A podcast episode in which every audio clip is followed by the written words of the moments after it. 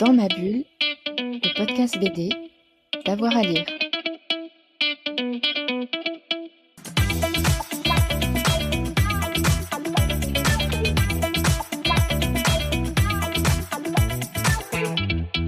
Bonjour à tous et à toutes, bienvenue dans ce nouvel épisode de Dans ma bulle, votre podcast 100% BD avec avoir à lire. Aujourd'hui, c'est l'instant chronique, ça veut dire que les libraires de la librairie Momie à Chambéry, notre partenaire, nous donnent leur coup de cœur et place à euh, Clémentine pour euh, un album qui s'appelle Rébis. Bonjour Clémentine.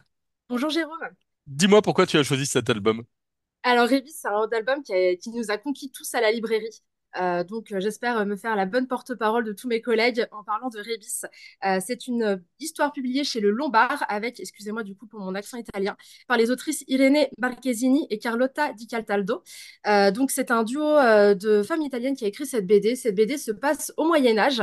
Euh, tout démarre avec l'histoire de Martino, un petit garçon qui est né avec une différence physique puisqu'il est né albinos. Donc, vous doutez qu'au Moyen Âge, un enfant né albinos, effectivement, ça pose quelques problèmes. Euh, son père veut s'en débarrasser tout de suite, sa mère euh, le, s'y oppose euh, clairement. Donc, le, jeune garçon va grandir, va vivre auprès de ses frères et sœurs. Il va grandir au milieu de la nature. Il aime énormément les animaux, les insectes, observer tout ça. Parce qu'effectivement, dans la nature, les différences ne se voient pas et sont acceptées telles qu'elles sont. Sauf qu'en grandissant, Martino euh, va être accusé de tous les maux de son village, euh, allant même être accusé euh, du renard qui a attaqué le poulailler de la voisine, hein, clairement.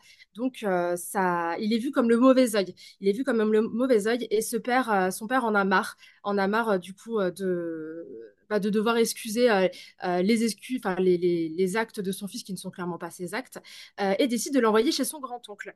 Martino est bouleversé face à cette annonce et décide de s'enfuir. Il s'enfuit, il va tomber sur une femme dans la forêt, Viviana, qui, elle, vit reclus de la société avec d'autres femmes. C'est une sororité de, de femmes. Elles sont caractérisées comme des sorcières.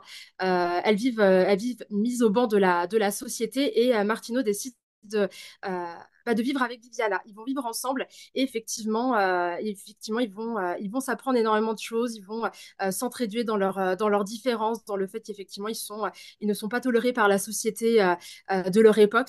De leur époque pardon. Donc, c'est une, très belle BD. Je ne vous en dirai pas plus, mais une très belle BD sur effectivement la, la, sororité, sur la différence, sur l'intolérance aussi du coup bah, de, de toute une société, mais aussi d'une famille. Donc, c'est c'est une, une BD qui parle de- d'énormément de, thématiques qui sont, euh, qui sont assez récurrentes, mais qui est extrêmement bien traitée. On a aussi la question du genre qui revient.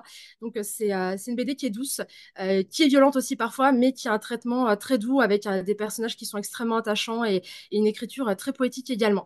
Donc, nous, ça a été un gros coup de cœur. Je vous encourage à la lire, à les mettre à partir même de 16 ans dans les mains de- des jeunes, des jeunes ados. C'est une très très belle histoire. Pareil, c'est un one-shot. Eh ben ça, moi ça me donne envie de le lire et en plus euh, j'ai eu l'occasion de le feuilleter et ça a l'air superbe. Merci beaucoup Clémentine. Merci à toi, Jérôme. Voilà, notre instant chronique, c'est terminé pour aujourd'hui. On vous conseille d'aller chez votre libraire et notamment à Momie, à Chambéry. On se retrouve très vite pour euh, de nouveaux épisodes, euh, des chroniques et des émissions. Bonne journée à tous et à toutes. Dans ma bulle, le podcast BD, d'avoir à lire.